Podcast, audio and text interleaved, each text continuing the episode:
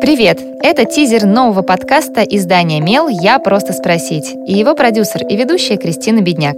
Этот подкаст мы создали по мотивам одной из самых популярных рубрик «Мела. Вопрос-ответ». Что делать, если ребенок мастурбирует? Как отличить простуду от аллергии?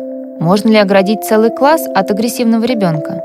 Каждый день мы получаем десятки вопросов от наших читателей, родителей, подростков и учителей – и каждый день наши редакторы находят экспертов, психологов, педиатров и юристов, чтобы дать на эти вопросы простые и понятные ответы. В этом подкасте мы выбираем самые популярные вопросы из рубрики и публикуем их в новом формате. Задавайте и вы свои. Мы продолжаем собирать вопросы в социальных сетях и на почте feedback собачка mail.fm.